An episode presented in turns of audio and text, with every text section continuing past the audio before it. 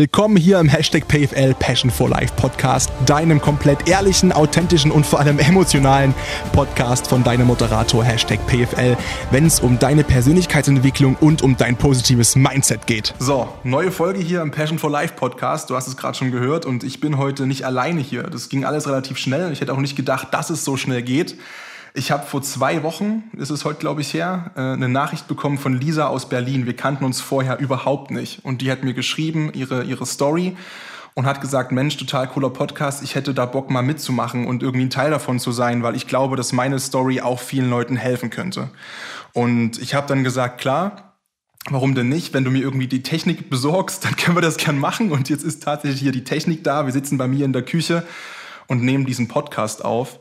Und es ist total krass, weil ich habe dann die Mail von Lisa bekommen, ähm, wo sie mir so ein paar Stichpunkte geschrieben hat, über was sie reden möchte und was in den letzten Jahren bei sich passiert ist. Und total krass. Wir werden über sehr viele sensible Themen sprechen heute, über Depressionen, über schlimme Vorfälle, über Klinikaufenthalte und vor allem darüber, und darum soll es gehen, wie sie es geschafft hat, trotzdem jetzt so gut gelaunt und glücklich vor mir zu sitzen und ähm, ja, so ein glückliches Leben zu führen, wie sie es eben heute führt und das alles verarbeitet zu haben. Und wie das halt funktioniert und wie man aus solchen Phasen am besten rauskommt, das wird sie euch eigentlich in den nächsten Minuten, Stunden, keiner weiß, wie lange es dauert, heute selber erzählen. Hallo Lisa, ich freue mich echt, dass du hier den weiten Weg aus Berlin auf dich genommen hast und da bist heute. Ja, hallo, ich freue mich auch sehr, dass ich hier sein darf. Ähm, du hast mir ja geschrieben, dass dein, dein Leben vor allem in den letzten sechs, sieben Jahren extrem prägend war und dich zu der Person gemacht hat, irgendwie, die du heute bist. Und wir wollen im Jahr 2013 anfangen. Das ist jetzt sieben Jahre her und da hast du gesagt, dass das für dich irgendwie so die, ja, der Ursprung ist dieser ganzen Story. Ähm, erzähl mal, 2013, was war da los? Genau. 2013 oder bis 2013 verlief mein Leben eigentlich ganz normal. Ähm, ich war eine junge Frau mit Zielen, Wünschen, ähm, hatte eine abgeschlossene Ausbildung als Krankenschwester, habe auf Intensivstation gearbeitet und hatte dann ein traumatisches Erlebnis mit einem Mann. Okay, ja. Ähm, darauf folgten Polizeibesuche, auch damals schon ähm, psychologische Betreuung, ähm, Opferberatung, wogegen mich, ich habe mich immer sehr gewehrt gegen dieses Wort Opfer. Ich wollte kein Opfer sein. Ja, gut, wer will das schon, ne? Also das ist ja, ja. Ich glaube, das war, also das ist der tatsächliche Ursprung von allem und dieses Wort Opfer hat mich dann auch so zu allem getrieben, weil ich überall als das Opfer auch beschrieben wurde. Ähm, zwei Jahre nach dem Ereignis gab es eine Gerichtsverhandlung ähm, und auch da stand ich als Opfer vor Gericht und das wollte ich nicht. Und ich habe gekämpft zwei Jahre, um so zurück ins Leben zu kommen, was unheimlich schwierig war. Ähm, ja, und tatsächlich glaube ich, dass ich erst, erst 2015 das erste Mal so richtig geschafft habe, nach dem Prozess, nachdem alles vorbei war und ich dann auch in einer glücklichen Beziehung war. Und mir wieder jemand gezeigt hat, wie schön das Leben sein kann, dass alles wieder bunt ist und dass alles so lebenswert ist. Und den Glauben, also das hast du quasi zwei Jahre kom komplett verloren nach, der, nach dem äh, Erlebnis mit, mit dem, dem Typen da, dass du zwei Jahre im Prinzip gedacht hast, dass also jegliche Lebensfreude eigentlich genommen quasi, oder wie muss ich mir das vorstellen? Total. Ich kann mich an die Zeit auch tatsächlich nicht insgesamt, also wenn ich das insgesamt betrachte, ich kann mich nicht an alles erinnern. Ja. Ich hatte das Gefühl, ich spiele nur eine Nebenrolle in meinem Leben und weiß tatsächlich einfach ganz viele Dinge, die passiert sind, überhaupt nicht mehr. Ich war eine Hülle von mir selber. Ich bin arbeiten gegangen, habe meinen Alltag ganz normal bewältigt, aber habe alles verdrängt, was passiert ist.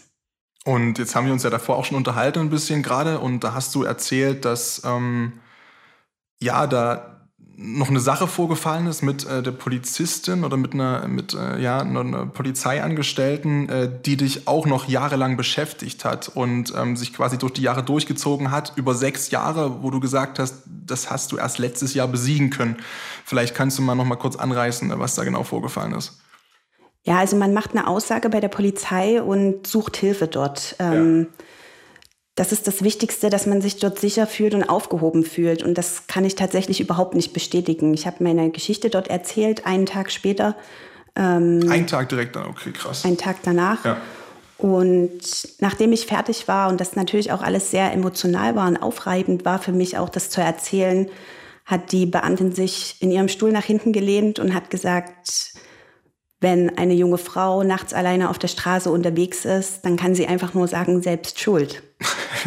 muss man, ich muss, ich habe ja gerade schon darauf sehr, sehr krass reagiert. Ähm, ich versuche mich zusammenzureißen, weil das Problem, was ich halt immer habe, beziehungsweise ich bin ein großer Fan von von halt drüber sprechen. Ne? Wenn man irgendwie ein Problem hat, und das hast du mir auch geschrieben, äh, da können wir gerne mal ein bisschen ausführlicher drüber sprechen, ähm, dass du immer sagst, auch ein großer Fan davon bist, reden hilft und drüber sprechen hilft. Und ähm, wenn einem dann dieser Glaube genommen wird, dass Reden halt helfen kann, ne? von eigentlich dem Freund und Helfer und um Gottes Willen, ich möchte das gerade auch in der aktuellen äh, Situation, die wir momentan haben, beim besten Willen nicht über einen Kamm scheren, dass alle Polizisten so sind. Um Gottes Willen nicht. Aber dann hast du halt genau die eine getroffen, die du vielleicht hättest nicht treffen sollen. Und hat es in dir auch so ein bisschen irgendwie den Glauben vielleicht ausgelöscht, zu sagen, ja, ich rede über meine Probleme? Weil du hast mir auch gesagt, dass es dann allgemein die letzten Jahre sehr schwierig war für dich, irgendwie mit jemandem drüber zu sprechen. Absolut. Das hat mir absolut den Glauben genommen. Ich muss auch dazu sagen, dass ich an diesem Tag dann direkt keine Anzeige gemacht habe, weil sie mir einfach den Glauben genommen hat, dass das Ganze irgendwo hinführt. Sie hat gesagt, es wird keine Gerechtigkeit dafür geben und ich solle mir überlegen, ob ich das nicht einfach verarbeite und ruhen lasse. Das hat sie so gesagt, ja? Das hat sie so gesagt. okay, das, das, hast du mir vorher nicht erzählt. Ähm, jetzt bin ich ein bisschen sprachlos. Krass. Okay, und wie ging es dann weiter? Erstmal 2000 dann Gerichtsprozess und alles drum und dran? Genau, ich habe mir damals ähm, eine Opferhilfe sozusagen gesucht. Ähm, und die haben mir dann eine Anwältin empfohlen. Und bei der war ich. Und so ist das alles ins Rollen gekommen, dass dann doch eine Anzeige ähm, aufgenommen wurde, ähm, tatsächlich bei der Kriminalpolizei direkt. Und da habe ich mich sehr wohl gefühlt. Da habe ich mich aufgehoben gefühlt. Da hatte ich jegliche Zeit, alles zu erzählen, was ich erzählen musste. Ähm, und bin danach auch in psychologische Betreuung gegangen, ambulant und habe versucht, alles aufzuarbeiten. Im Nachhinein betrachtet habe ich eigentlich nur verdrängt. Ich wollte es vergessen. Und ich glaube, das ist auch jetzt mit meinem Wissen jetzt einfach ein Schutzmechanismus. Vergessen, verdrängen. Und das ist auch das Problem, dass Prozesse so spät erst stattfinden. Nach zwei Jahren kann man nicht jedes Detail wiedergeben. Ja, du hast ja sowieso gesagt, ne, dass du sicherlich auch da schon vieles vergessen hast und verdrängt hast einfach. Und dann kamst du dem Prozess, unabhängig davon, wie der ausgegangen ist. Äh, wir wollen ja auch niemanden hier irgendwie, ähm, naja, noch an die Wand stellen. Dann hast du deinen Freund kennengelernt, ein halbes Jahr vorher, und äh, dann war plötzlich alles wieder gut. Genau. Dann habe ich komplett das Leben wieder genossen. Also eigentlich kann ich sagen, er hat mich so zurück ins Leben geholt. Und dafür bin ich bis heute ganz, ganz dankbar. Ähm, schätzungsweise 2018 Anfang habe ich gemerkt, dass es mir wieder schlechter geht. Das sind dann so nach drei Jahren dann ungefähr, ja. Genau. Ja. Dann hat man ja auch einfach einen Alltag in der Beziehung, dann ist nicht mehr alles so, so wie am Anfang, was ja, der, der normale ja. Weg irgendwie auch ist. Aber ich habe einfach gemerkt, dass ich mit mir so unzufrieden bin und ähm, Dinge einfach nicht verarbeitet habe. Das kam so extrem zum Vorschein. Aber ich glaube, ich habe mich auch da einfach immer noch dagegen gewehrt und wollte, wollte einfach nicht. Und das ist der Schlüssel zu allem, dass man will. Und niemand kann einen dazu zwingen. Und es gab Stimmen damals aus meinem Familienfreundeskreis, dass ich Dinge aufarbeiten muss, aber ich wollte es nicht. Und hast du das aber auch zwischendrin irgendwie gemerkt, dass es Momente gab, wo du das Gefühl hattest, okay, äh, ich mache mir selbst was vor, weil 2015 bis 18 sind ja drei Jahre sage ich mal? Ähm, oder warst du da so komplett äh, erfüllt durch diese Beziehung? Nein, ich habe das schon vorher zeitweise gemerkt, aber ich war großer Verdrängungskünstler. ich habe das immer vor mir, vor mir hergeschoben. Ich glaube, in meinem Kopf war schon, dass ich irgendwann das aufarbeiten muss, aber offensichtlich war ich zu dem Zeitpunkt noch gar nicht bereit dazu. Und ich habe gemerkt, ich habe weniger Spaß am Leben, ich bin einfach nicht mehr so positiv ähm, und ich habe mich komplett emotional abhängig gemacht von meinem Partner. Komplett. kann ich, also ich muss es halt sagen, ich kann das halt in der Situation absolut nachvollziehen. Ich meine, man muss sich überlegen, okay, du kommst aus so einer richtigen Scheißsituation und dann hast du eine Gerichtsverhandlung und drum und dran und natürlich ist dann der Freund in deinem Falle eine übelste Stütze und unterstützt dich und ist immer da und ähm, gerade auch wenn er dich so wieder aus diesem Loch rausholt dann, und du hast, ich will, ich keine Ahnung, ob es so ist, aber so wie es halt klingt, ne, wenn du halt zwei Jahre dann wirklich verlernst, mit dir selbst glücklich zu sein, von 2013 bis 2015 und eigentlich mit dir selbst keinen Spaß haben kannst. Ne? Und das ist das eine, eine komplett normale äh, ja irgendwie Reaktion, sich dann in diese Abhängigkeit zu begeben. Blöd dann halt nur, wenn das halt dann trotzdem nicht reicht und man trotzdem irgendwann merkt, okay, hey, irgendwie 2018 das Leben ist halt trotzdem nicht so geil. So, 2018 und wie ging es dann weiter? Ende 2018, Anfang 2019 ist es dann so schlimm geworden, ähm, dass ich ständig müde war. Man muss dazu sagen, ich habe im Dreischichtsystem gearbeitet, darauf habe ich das immer so geschoben. Hm. Ähm, ich war, habe an nichts mehr Freude empfinden können. Es war alles weg. Ich habe nur noch funktioniert. Ich war so eine, so eine Hülle von mir selber einfach und ähm, wieder, wie ich das irgendwie vorher schon, ein paar Jahre vorher schon war. Ähm, dann kamen körperliche Beschwerden dazu. Ich hatte Schwindel, Kopfschmerzen, Schlafstörungen. Ähm, und in dem Zug ist es dann zu Hause auch immer mehr zu Streit gekommen. Ähm, ja, ich glaube, emotionale Abhängigkeit ähm, ist so, das macht krank. Das macht krank, nicht nur dich, sondern auch dein Partner. Und so war es dann am Ende auch. Ähm, Anfang 2019. Man muss dazu sagen, dass ich mir dann schon eine ambulante Psychologin gesucht habe. Von dir, ging das von dir selbst aus? Ja. Dann dieser Impuls, nach sechs Jahren zu sagen, ich muss jetzt endlich mal? Also es gab schon Stimmen auch von meinem Partner, ähm, dass es jetzt irgendwie an der Zeit ist, weil es einfach zu Hause auch nicht mehr funktioniert hat. Ja. Und ja, der Impuls kam auch schon so ein bisschen von mir selbst, aber ganz ehrlich gesagt wahrscheinlich mehr aus meinem Umfeld.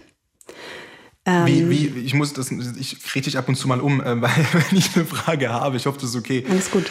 Ähm, wie ist denn das in dieser Situation? Also, was mir irgendwie ein großes Anliegen ist, ist irgendwie diese, diese Scheu zu nehmen, ne? Und, und dieses, diesen Gedanken, den vielleicht viele in sich tragen, vielleicht viele auch nicht, aber ich kenne Menschen, die haben diesen Gedanken, die das halt alles so als Tabuthema behandeln, zu sagen, jo, irgendwie jo, Therapie und Betreuung und ähm, ich war auch schon beim Psychologen. Äh, da können wir dann gern nochmal ähm, drüber sprechen im späteren Verlauf, ähm, was bei mir los war. Und ich kann halt nur sagen, dass es mir auch nicht in dem Rahmen geholfen hat, wie ich hätte mir das vorher vorgestellt oder erwartet.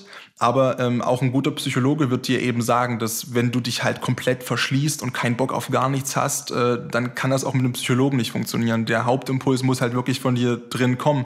Und das Problem, was ich halt heutzutage so oft sehe oder irgendwie bemerke, ist, dass, dass sich das irgendwie, ich will nicht sagen, nicht getraut wird, aber dass das so ein riesen Tabuthema ist irgendwie für diese Menschen, die dann feststellen, nee, ach, alle anderen haben auch solche Probleme oder warum soll ich da jetzt, um Gottes Willen, ich brauche da auch keine Hilfe irgendwie professionell.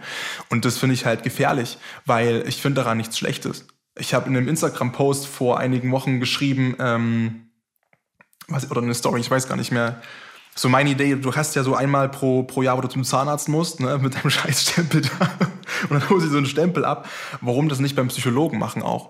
Ja, und dabei geht es gar nicht darum, dass der Psychologe ähm, uns alle für bekloppt erklärt, ähm, sondern genau eben das Gegenteil. Dass man halt irgendwie begreift, okay, nur weil ich zum Psychologen gehe, bin ich halt nicht bekloppt, sondern das sind halt ganz normale Baustellen, die jeder Mensch irgendwie hat und eine Müllhalde, die er aufräumen muss.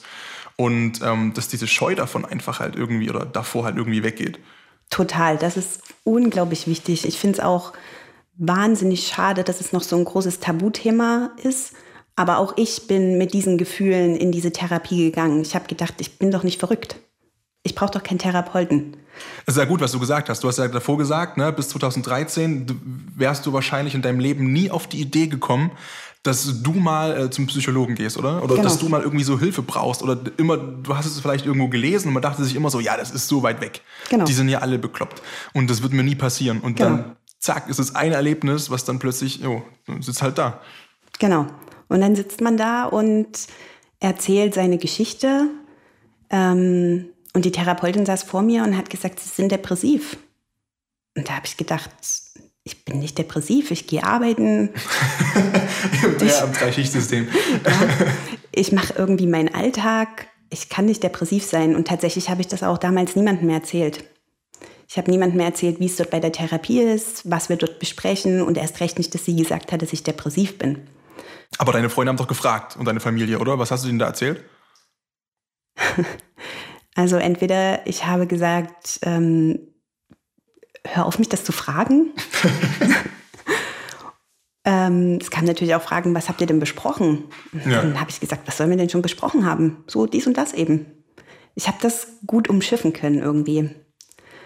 Und ich glaube, mein Umfeld hat dann auch irgendwann gemerkt, ich möchte da nicht drüber reden. Ich wollte gerade sagen, das Umfeld merkt es aber.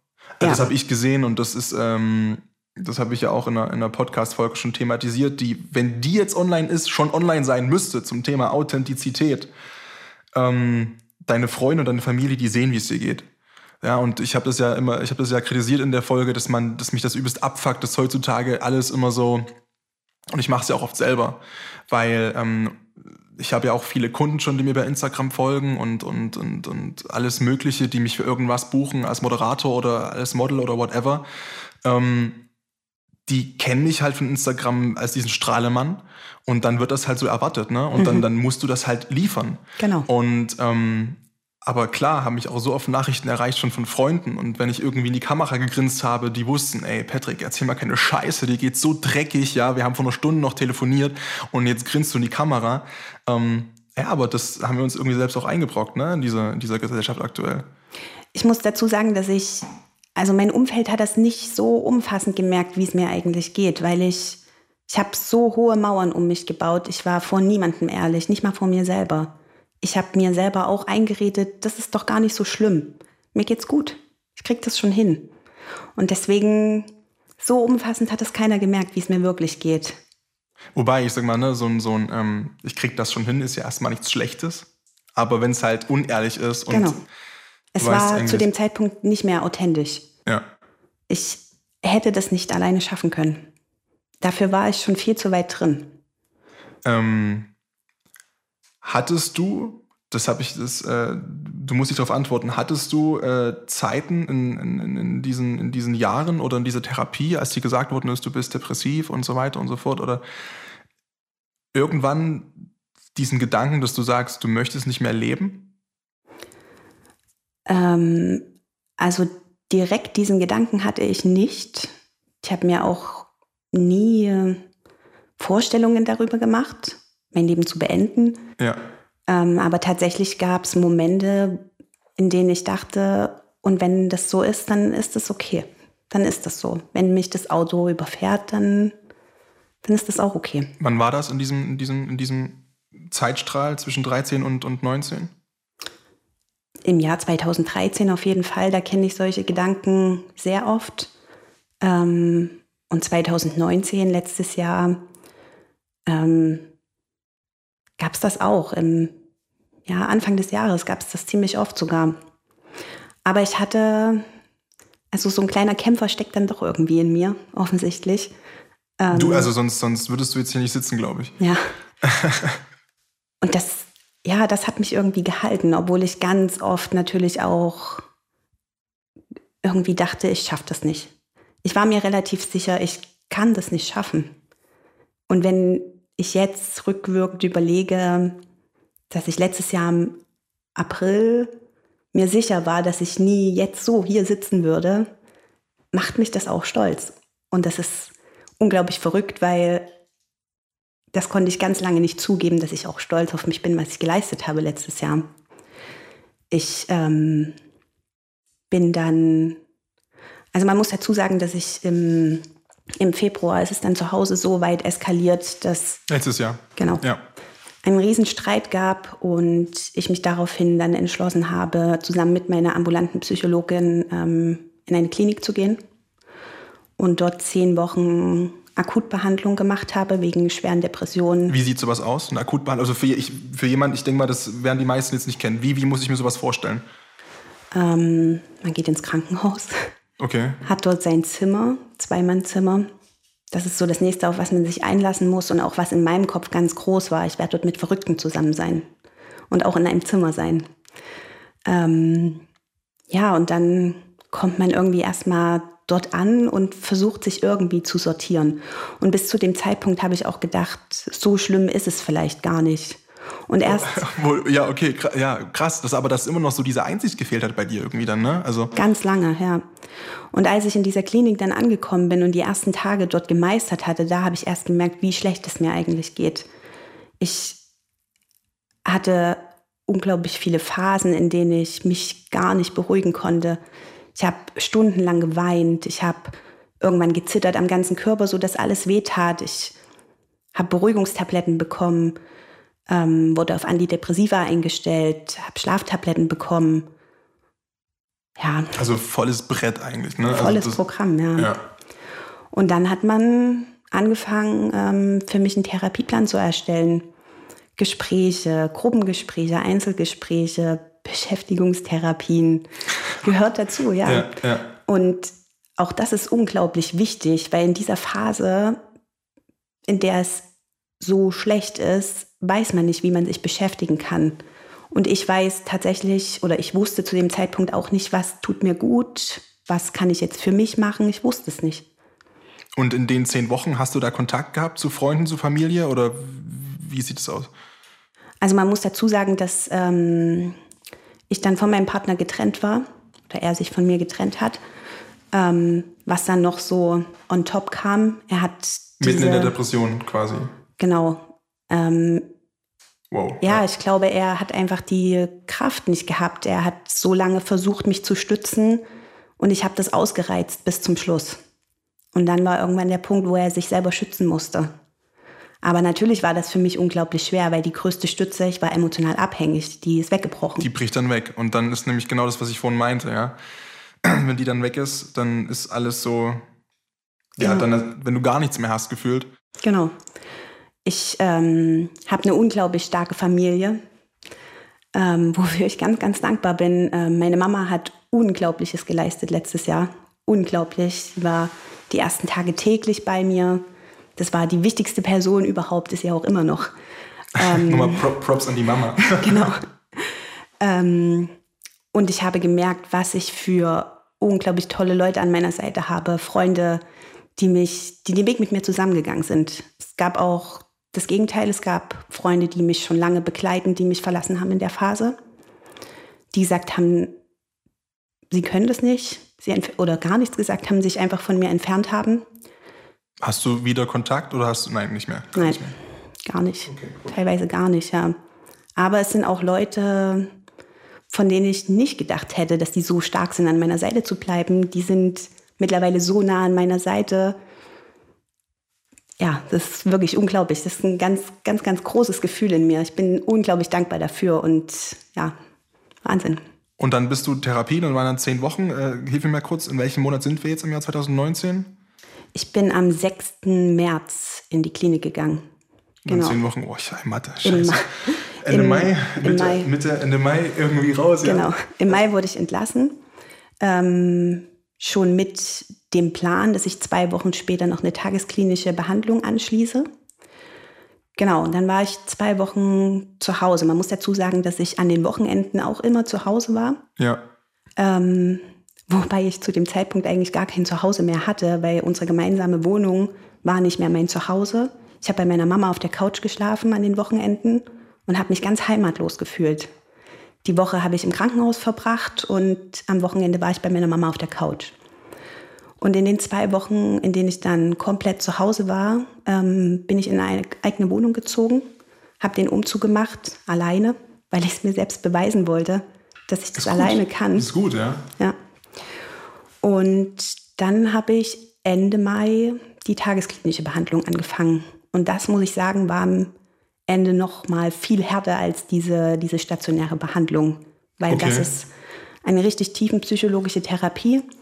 Und da geht es so wirklich an den Ursprung. Und da ist tatsächlich auch erst so richtig rausgekommen, was diese posttraumatische Belastungsstörung mit mir gemacht hat. Ja, und was, also die ganzen Folgen, ich hatte.